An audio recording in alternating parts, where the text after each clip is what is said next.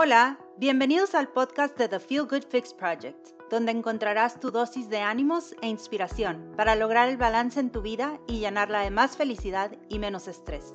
Yo soy tu host, Daniela, una persona que como tú está en constante búsqueda de conocimientos que nos permitan fluir y disfrutar.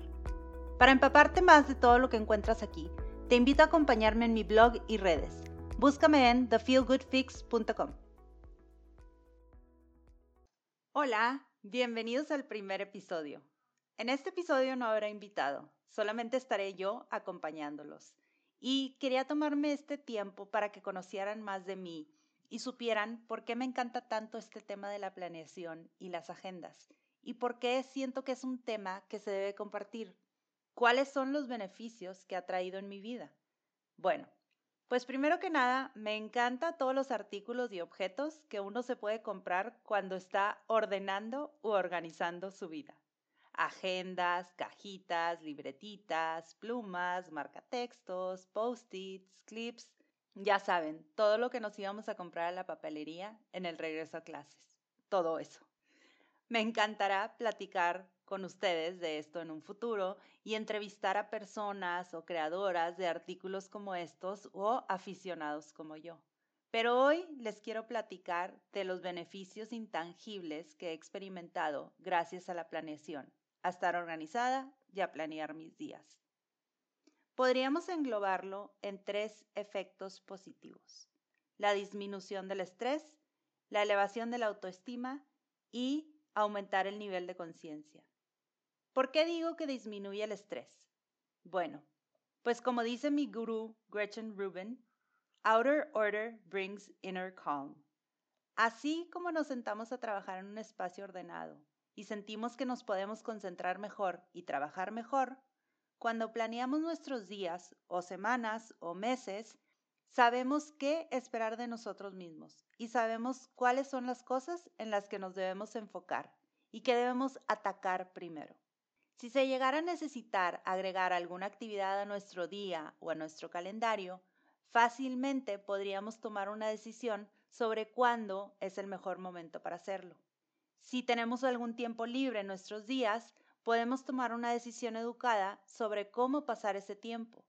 Si queremos darnos el tiempo para ver la tele o relajarnos un rato, lo podemos hacer sin culpa.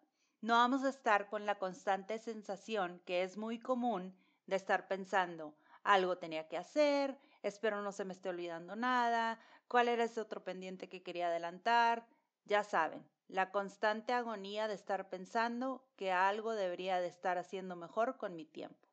Cumplimos más con las promesas que nos hacemos a nosotros mismos y con las que le hacemos a los demás.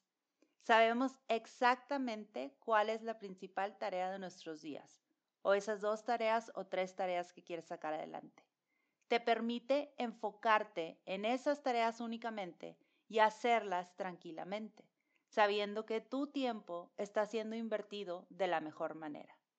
¿Por qué digo que eleva la autoestima? Bueno, pues va ligado un poco con lo anterior. Si yo me propongo hacer ciertas tareas durante el día y logro hacerlas, me voy a sentir bien conmigo misma. Voy a sentir que mi día fue exitoso y que estoy on top of my game, que puedo con todo. Al contrario, si yo todas las noches me duermo pensando, no cumplí con esto, aún tengo esto pendiente, quedé mal con esta persona, no le presté suficiente atención a aquel otro, pues seguramente no nos vamos a ir a dormir tranquilos. Y la verdad, ¿crees que esa es la mejor manera de terminar tu día? ¿Quién quiere estar constantemente pensando que no logró hacer nada? Mejor, asegura ponerte metas realistas en el día. No intentes abarcar de más. Mejor deja algunas actividades en por si me da tiempo. Incluye solamente las importantes. Si terminas esas, date unas palmaditas en la espalda. Hiciste tu día perfecto. ¿Te alcanza para más? Pues evalúa cuántas más quisieras hacer. Pero cuidado, no te sobrepases. Asegura que no vas a terminar tu día exhausta, porque eso no te va a ayudar a empezar el día siguiente con los mejores ánimos. Acuérdate, set yourself up for success. Recuerda cuidar tu energía y cuidar tu tiempo. Y el último efecto positivo que tiene la planeación es permitirme aumentar mi nivel de conciencia, practicar el mindfulness, estar presente. De nuevo, Si nosotros únicamente incluimos las actividades que podemos atender, no vamos a estar constantemente pensando en la tarea que está por venir. No estaremos acelerando la tarea que estamos haciendo porque ya queremos llegar a la próxima. No vamos a llegar a un lugar para querer inmediatamente irnos al otro. ¿Tienes dos o más compromisos sociales? ¿Crees que podrás estar en los dos y en realidad gozarlos? ¿Qué pasaría si solamente te quedas en uno? ¿Qué pasaría si en lugar de tener tus hijos en ocho actividades en la tarde en las que los tienes que llevar y traer a todos lados, solamente los tienes en uno? Acuérdate que tu energía se contagia a los de tu alrededor. Si constantemente te ven acelerada y con prisas, los de tu alrededor se podrán sentir igual y además lo podrán llegar a imitar.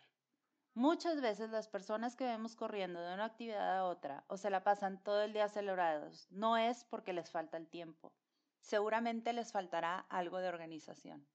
No se quieran comer el mundo entero. Vivir en acelere no nos permite disfrutar el presente. Intenten programar menos actividades en su día, no porque sean mediocres o porque no quieran hacer más, sino porque quieren hacer las cosas bien y disfrutar del momento.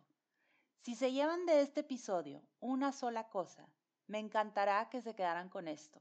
En el mundo nos vamos a topar con muchas cosas que no podemos controlar y que en ocasiones se ponen en nuestro camino para impedir avanzar. Entonces, ¿para qué planear nuestros días donde las probabilidades estén en nuestra contra? Hagamos menos cosas, pero hagámoslas bien. Respiren, disfruten el proceso. Gracias. Gracias por escuchar y llegar hasta aquí. Si te gustó este episodio, me ayuda mucho que lo compartas y me dejes un review.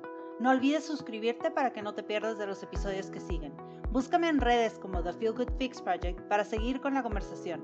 Espero te vayas de aquí sintiendo un poco más ligero y con más ánimos para continuar viviendo tu mejor vida. Nos escuchamos a la próxima.